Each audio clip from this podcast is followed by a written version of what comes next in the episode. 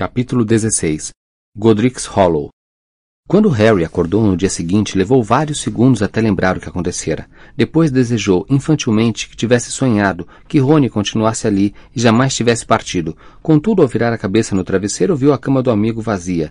Ela parecia atrair o seu olhar como um cadáver o faria. Harry pulou de sua cama, evitando olhar a de Rony. Hermione, já ocupada na cozinha, não desejou a Harry um bom dia, mas virou depressa o rosto quando ele passou. Ele partiu, disse Harry de si para si. Ele partiu. Sentiu necessidade de repetir a frase mentalmente enquanto se lavava e se vestia, como se com isso pudesse embotar o abalo que sofrera. Ele partiu e não vai voltar. E essa era a verdade pura e simples. Harry sabia que os feitiços de proteção impossibilitariam que Rony os reencontrasse quando saíssem desse lugar. Ele e Hermione tomaram café em silêncio.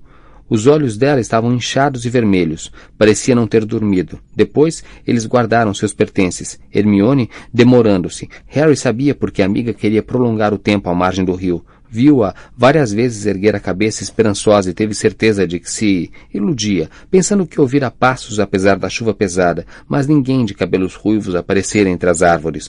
Toda vez que Harry a imitava, olhando para os lados, pois não podia deixar de alimentar esperanças, e nada havia, exceto a mata lavada pela chuva, outra pequena parcela de fúria explodia em seu peito.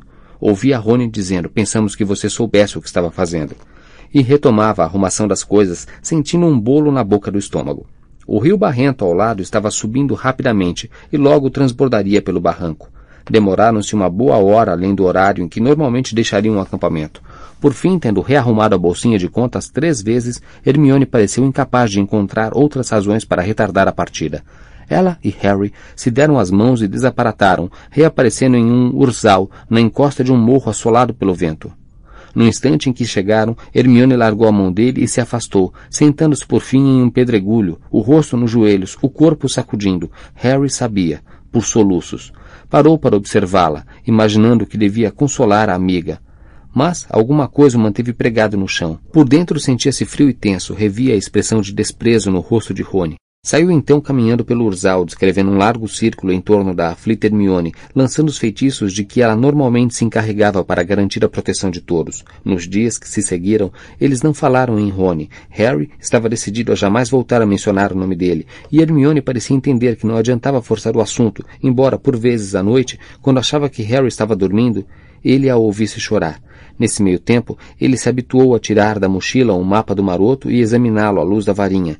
Esperava o momento em que o pontinho com o nome de Rony reapareceria nos corredores de Hogwarts, comprovando que retornara ao confortável castelo protegido por sua condição de sangue puro. Contudo, Rony não aparecia, e passado algum tempo, Harry viu-se examinando o mapa simplesmente para ver o nome de Gina no dormitório feminino, se perguntando se a intensidade com que o fitava poderia penetrar o sono da garota, se de alguma forma ela poderia saber que estava pensando nela, desejando que estivesse bem. Durante o dia eles se ocupavam com tentativas para determinar os possíveis esconderijos da espada de Gryffindor, mas quanto mais discutiam onde Dumbledore poderia tê-la guardado, tanto mais desesperadas e improváveis se tornavam as suas especulações. Por mais que vasculhasse o cérebro, Harry não conseguia se lembrar de Dumbledore mencionando algum lugar onde pudesse esconder alguma coisa. Havia momentos em que ele não sabia se estava mais zangado com Rony ou com Dumbledore, Pensamos que você soubesse o que estava fazendo, pensamos que Dumbledore tivesse lhe dito o que fazer, pensamos que você tivesse um plano de verdade.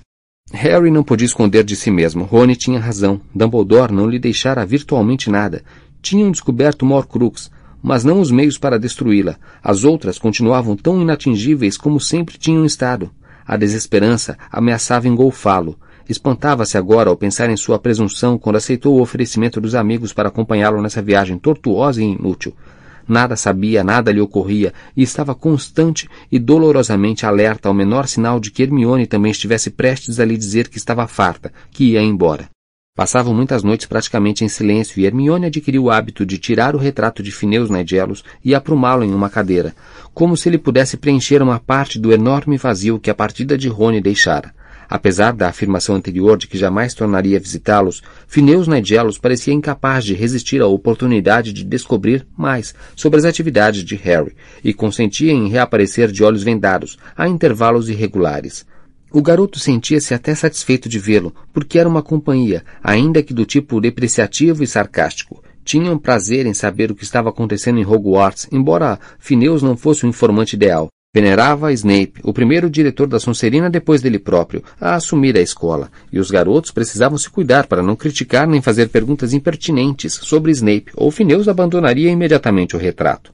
Contudo, ele deixava fragmentos de notícias. Pelo visto, Snape estava enfrentando uma insubordinação menor, mas constante, de um núcleo de alunos irredutíveis. Gina fora proibida de ir a Hogsmeade. Snape reestabelecer o velho decreto de Umbridge de proibir reuniões de três ou mais alunos, ou quaisquer associações estudantis informais.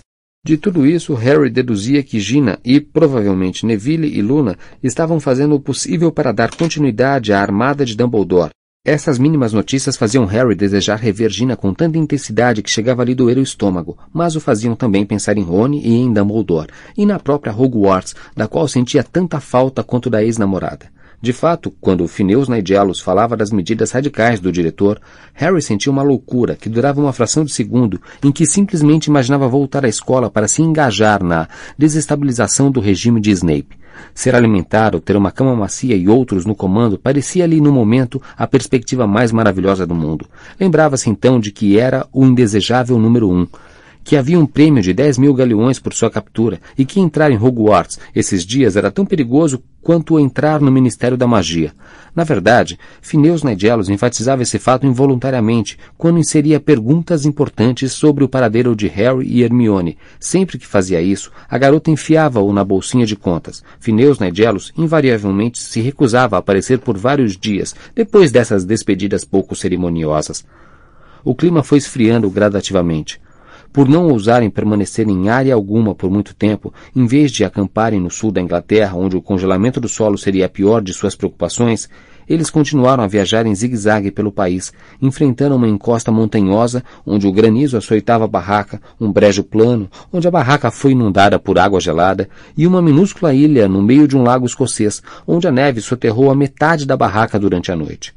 Eles já haviam encontrado árvores de Natal piscando nas janelas de salas de visitas antes da noite em que Harry resolveu sugerir mais uma vez a única avenida inexplorada que lhes restava. Tinham acabado de comer uma refeição excepcionalmente boa. Hermione fora ao supermercado com a capa da invisibilidade e, ao sair, escrupulosamente, deixar o pagamento em uma caixa aberta. E Harry achou que ela poderia ser mais persuasível com a barriga cheia de espaguete à bolonhesa e peras enlatadas, Tomara também a precaução de sugerir que durante algumas horas não usassem a Horcrux, que penduraram no beliche ao lado dele. Hermione. Hum. Ela estava enroscada em uma das poltronas fundas, lendo os contos de Beedle, o bardo. Harry não conseguia imaginar o quanto mais a amiga poderia extrair daquele livro, que, afinal, nem era tão longo, mas era evidente que estava decifrando alguma coisa, porque tinha o silibário de Spellman, aberto sobre o braço da poltrona. Harry picarreou. Sentiu-se repetindo exatamente o que fizera quando, vários anos antes, perguntara à professora McGonagall se poderia ir a Hogsmeade, apesar de não ter conseguido persuadir os Dursley a assinarem a permissão. Hermione, estive pensando e... Harry, você poderia me ajudar aqui? Aparentemente ela não o escutara. Curvou-se para a frente e estendeu-lhe o livro. Olhe esse símbolo. Disse apontando para o alto da página, acima do que Harry supôs ser o título do conto. Não podia afirmar, pois não sabia ler runas. Havia um símbolo que lembrava um olho triangular, a pupila cortada por uma linha. Eu nunca estudei runas antigas, Hermione. Sei disso. Mas não é uma runa, e não consta no silibário. Tão pouco. Todo esse tempo pensei que fosse um olho, mas acho que não é. Foi feito a tinta. Olhe, alguém o desenhou aqui. Não faz realmente parte do livro. Pense, você já viu isso antes? Não. Não. Espere aí. Harry olhou mais atentamente. Não é o mesmo símbolo que o pai de Luna estava usando pendurado ao pescoço? Bem, foi isso que pensei também. Então é a marca de Grindelwald. Ela encarou-o boquiaberta. Quê? Krum me contou que... Harry repetiu a história que Victor Krum lhe contara no casamento. Ela pareceu perplexa. A marca de Grindelwald? Hermione olhou de Harry para o estranho símbolo e novamente para ele. Nunca soube que Grindelwald tivesse uma marca. Não ouvi isso mencionado em nada que tenha lido a respeito dele. Bem como eu disse, Krum falou que esse símbolo foi gravado em uma parede de Durmstrang e que achava que Grindelwald o tivesse posto lá. É muito esquisito. Se for um símbolo das artes das trevas, que estará fazendo em um livro de histórias para crianças? É, é bizarro, concordou Harry, e seria capaz de esperar que Scringeouro o reconhecesse. Era ministro. Tinha que ser especialista em magia das trevas. E eu sei. Talvez ele achasse que era apenas um olho, exatamente como eu. Todos os outros contos têm pequenos desenhos sobre os títulos. Ela se calou e continuou a examinar a estranha marca. Harry fez nova tentativa. Hermione. Hum. Estive pensando. Quero. Quero ir a Godric's Hollow. Ela ergueu a cabeça, mas tinha os olhos desfocados, e isso deu a Harry a certeza de que ainda estava pensando na misteriosa marca. Sim, sim. Estive pensando nisso também. Acho realmente que teremos de ir. Você me ouviu direito? Claro que ouvi. Você quer ir a Godric's Hollow. Concordo. Acho que devíamos. Isto é, também não consigo pensar em mais nenhum lugar onde possa estar. Será perigoso, mas quanto mais penso, mais provável me parece que esteja lá. Ah. O que está lá? perguntou Harry. Ao ouvir isso, Hermione pareceu tão confusa quanto ele. Bem, a espada, Harry. Dumbledore certamente sabia que você iria querer voltar lá. Quero dizer, Godric's Hollow foi onde Godrico Gryffindor nasceu. Sério? Gryffindor era de Godric's Hollow? Harry, algum dia você ao menos abriu História da Magia? Uh, disse ele, sentindo que sorria pela primeira vez em meses. Os músculos do seu rosto lhe pareceram estranhamente rígidos. Eu talvez tenha aberto, sabe, quando o comprei. Só uma vez. Bem, como a aldeia tem o nome dele, imaginei que você talvez tivesse feito a ligação, retrucou Hermione. Seu tom de voz agora estava muito mais parecido com o da velha Hermione do que ultimamente. Harry quase esperou que ela anunciasse que ia à biblioteca. No livro tem um trechinho sobre a aldeia. Espere aí. Ela abriu a bolsinha de contas e procurou um momento. Por fim, tirou o seu exemplar do livro texto de Batilda Bagshot, pelo qual correu o polegar até encontrar a página que queria. Com a assinatura do Estatuto Internacional de Sigilo em Magia em 1689, os bruxos entraram para sempre na clandestinidade. Talvez fosse natural que formassem pequenas comunidades dentro de uma comunidade.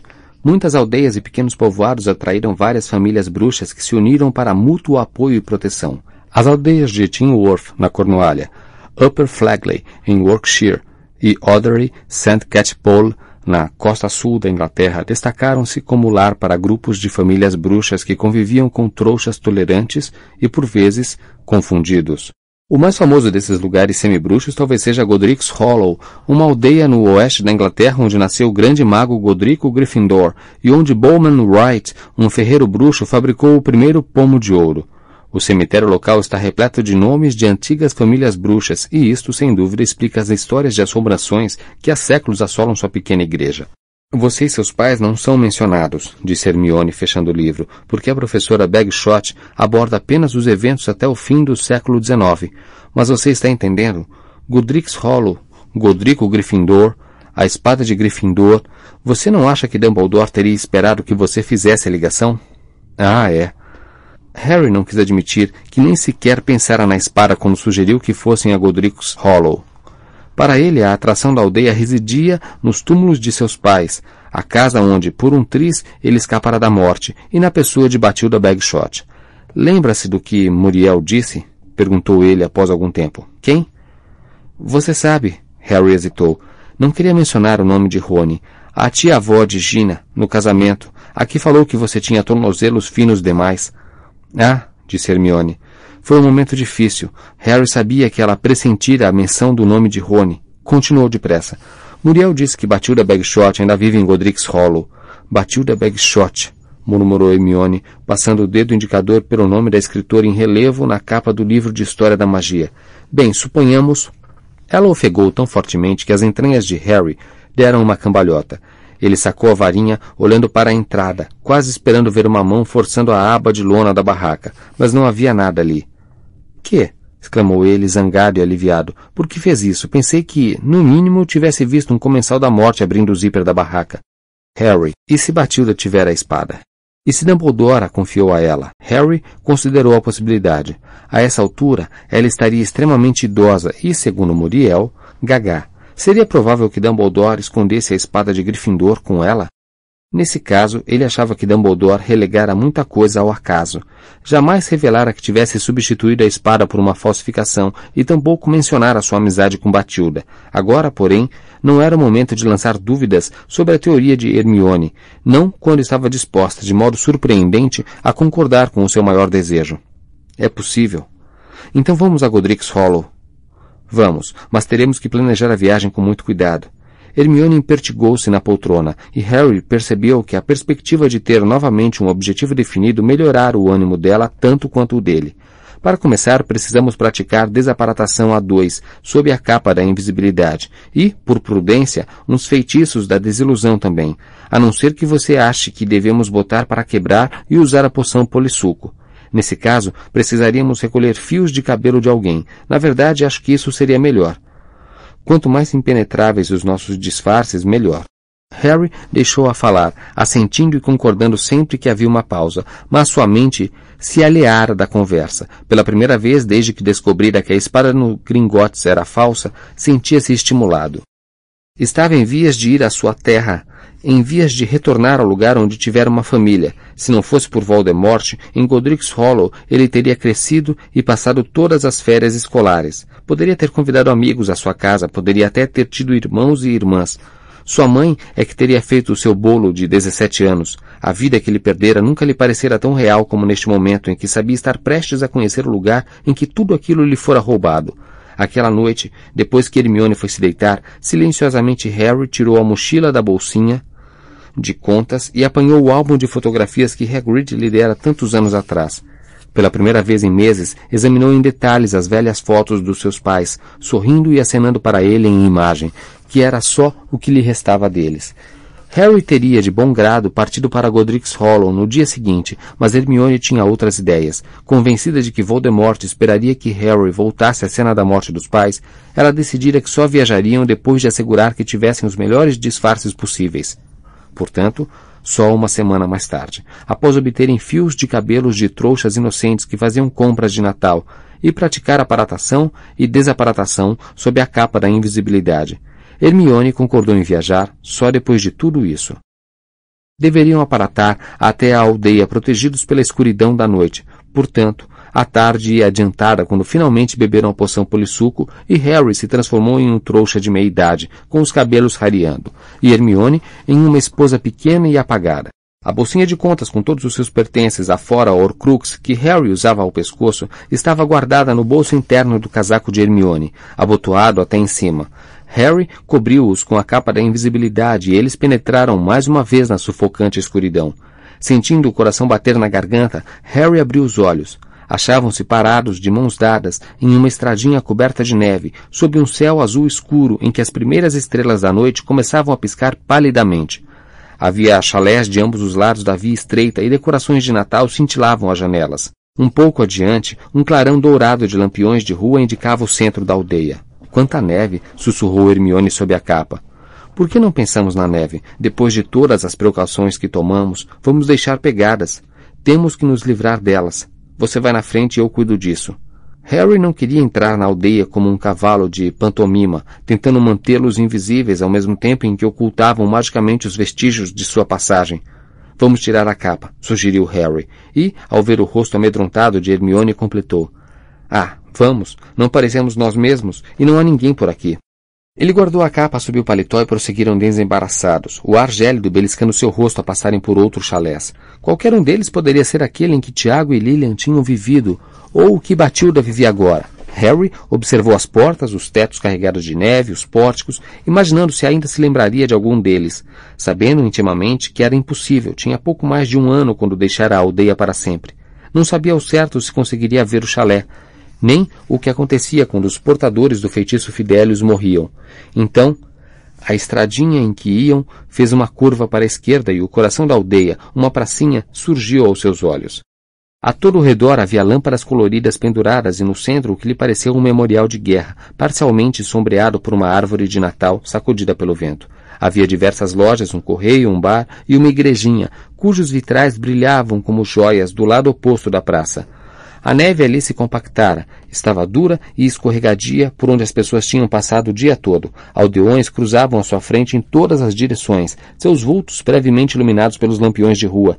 Eles ouviram fragmentos de risos e música pop quando a porta do bar se abriu e fechou. Depois ouviram um coral natalino começando a cantar na igreja. Harry, acho que é noite de Natal, exclamou Hermione. É?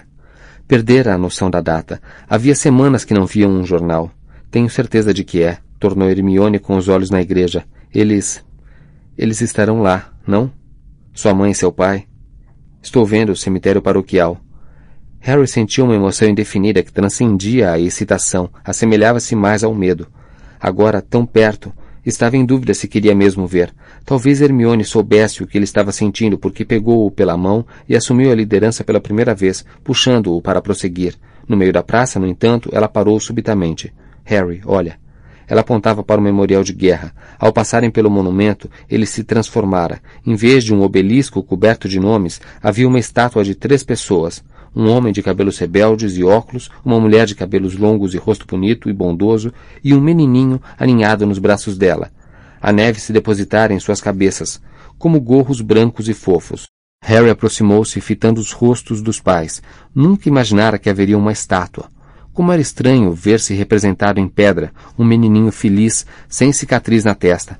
Vamos, disse Harry ao se dar por satisfeito, e os dois retomaram o caminho para a igreja. Ao atravessarem a rua, ele espiou por cima do ombro. A estátua se transformara mais uma vez em um memorial de guerra.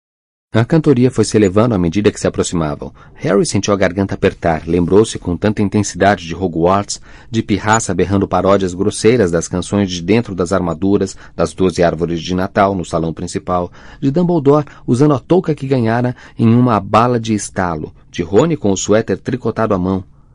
Havia um portão que dava passagem a uma pessoa por vez na entrada do cemitério. Hermione o abriu, o mais silenciosamente possível e os dois entraram de lado. Nas laterais do caminho escorregadio que levava às portas da igreja, a neve estava alta e intocada. Eles atravessaram a neve, deixando profundas valas ao contornarem o prédio, mantendo-se à sombra das janelas iluminadas. No adro da igreja, fileiras e mais fileiras de túmulos nevados emergiam de um manto azul muito claro com ofuscantes malhas vermelhas, amarelas e verdes, que eram a luz dos vitrais incidindo sobre a neve. Apertando a varinha no bolso do paletó, Harry se dirigiu ao túmulo mais próximo. Olhe, esse é de um Abbott. Talvez seja um parente da Ana, falecido há muito tempo. Fale baixo, pediu Hermione. Eles foram se embrenhando no cemitério, cavando, ao passar, pegadas escuras na neve, inclinando-se para espiar as inscrições nas velhas lápides, apertando de vez em quando os olhos para enxergar na escuridão circundante e se certificar plenamente de que estavam sozinhos. Harry, aqui. Hermione estava a duas fileiras de distância. Ele precisou voltar até a amiga, seu coração decididamente ribombando no peito. É? Não, mas venha ver. Ela apontou para uma pedra escura. Harry se abaixou e viu no granito congelado e manchado de líquens as palavras Kendra Dumbledore e abaixo das datas de seu nascimento e morte e sua filha Ariana havia também uma citação. Porque onde estiver o vosso tesouro, aí estará também o vosso coração. Então Rita Skeeter e Muriel tinham entendido alguns fatos corretamente. A família Dumbledore vivera realmente ali, e parte dela morrera ali. Ver o túmulo era pior do que ouvir falar nele. Harry não pôde deixar de pensar que Dumbledore e ele tinham profundas raízes neste cemitério, e que o diretor devia ter lhe dito isso. Entretanto, jamais pensar em partilhar tal conexão. Poderiam ter visitado o lugar juntos. Por um momento, Harry se imaginou vindo ali com o diretor, o vínculo que teriam formado, o quanto isto significaria para ele. Parecia, porém, que, para Dumbledore, o fato de suas famílias jazerem lado a lado no mesmo cemitério fosse uma coincidência insignificante, irrelevante talvez para o trabalho que desejava ver Harry realizar. Hermione observava-o, e Harry ficou contente que as sombras ocultassem seu rosto. Ele tornou a ler as palavras na lápide, porque onde estiver o vosso tesouro, aí estará também o vosso coração.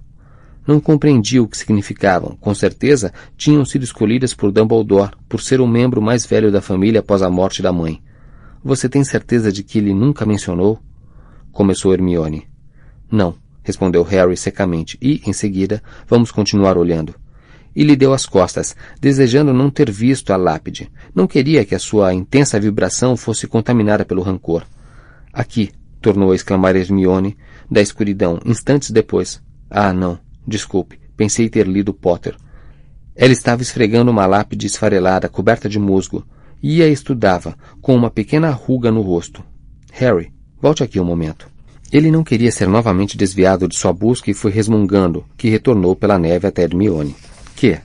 Olhe só. O túmulo era extraordinariamente velho, desintegrado pelas intempéries, e ele quase não conseguia enxergar o nome. Hermione mostrou-lhe o símbolo logo abaixo. Harry, a marca que estava no livro. Ele olhou para o ponto que a amiga indicava. A pedra estava tão gasta que era difícil ver a gravação, embora parecesse haver uma marca triangular sob um nome quase ilegível. É, poderia ser. Hermione acendeu a varinha e iluminou o nome na lápide. Diz aqui Ig...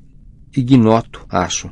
Vou continuar procurando os meus pais, tá? Respondeu Harry com certa rispidez na voz, e tornou a se afastar, deixando-a agachada ao lado do velho túmulo. De vez em quando ele reconhecia um sobrenome que, como Abbott, encontrara em Hogwarts. Às vezes havia várias gerações da mesma família bruxa representadas no cemitério. Harry percebia pelas datas que a família ou se extinguira ou seus membros atuais tinham se mudado de Godric's Hollow e prosseguia avançando entre os túmulos e, cada vez que encontrava uma lápide nova, sentia um aperto de apreensão ou de expectativa. A escuridão e o silêncio pareceram se tornar, de repente, muito mais profundos. Harry olhou ao redor preocupado, pensando nos dementadores, e se deu conta de que o coral havia terminado, que a conversa e o alvoroço dos fiéis iam morrendo à medida que se dirigiam à praça. Alguém na igreja acabara de apagar as luzes. Então, das trevas, veio a voz de Hermione pela terceira vez, alta e clara, a poucos metros de distância. Harry, eles estão aqui. Bem aqui. E ele soube, pelo seu tom de voz, que desta vez eram os seus pais. Aproximou-se, sentindo que um peso comprimia-lhe o peito, a mesma sensação que tivera logo depois da morte de Dumbledore, uma dor que chegava a pesar em seu coração e seus pulmões. A lápide estava apenas a duas fileiras atrás da de Kendra e Ariana.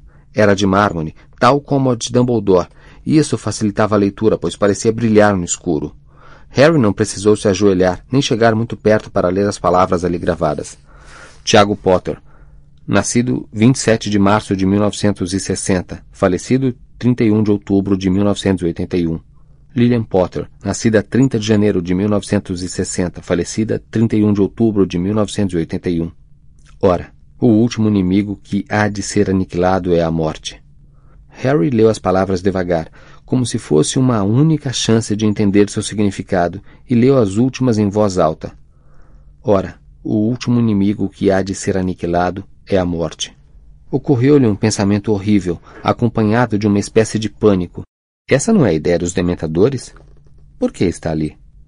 Não significa aniquilar a morte como querem os dementadores, Harry, disse Hermione em tom meigo. Significa, entende, viver além da morte, viver após a morte. Eles, entretanto, não estavam vivos, pensou Harry. Estavam mortos. As palavras vazias não podiam disfarçar que os restos dos seus pais jaziam sob a neve e o mármore indiferentes, inconscientes. E as lágrimas vieram antes que ele pudesse contê-las, escaldantes e instantaneamente congeladas em seu rosto. De que adiantava enxugá-las ou fingir? Deixou-as cair, seus lábios contraídos, os olhos fixos na neve espessa que ocultava o lugar em que jaziam os despojos dos seus pais. Agora, certamente apenas ossos ou pó, sem saberem nem se importarem que seu filho sobrevivente se achasse tão perto, seu coração ainda palpitando, vivo por causa do seu sacrifício e quase desejando, neste momento, que estivesse dormindo com eles sob a neve. Hermione pegara sua mão e a apertava com força. Ele não conseguia fitá-la, mas retribuiu o aperto, e agora inspirava haustos profundos e cortantes do ar noturno, tentando suportar, tentando se controlar. Ele deveria ter trazido alguma coisa para lhes oferecer e não pensara nisso. E todas as plantas no cemitério estavam desfolhadas e congeladas. Hermione, porém, ergueu a varinha e fez um círculo no ar, e diante dos seus olhos fez brotar uma coroa de eléboros.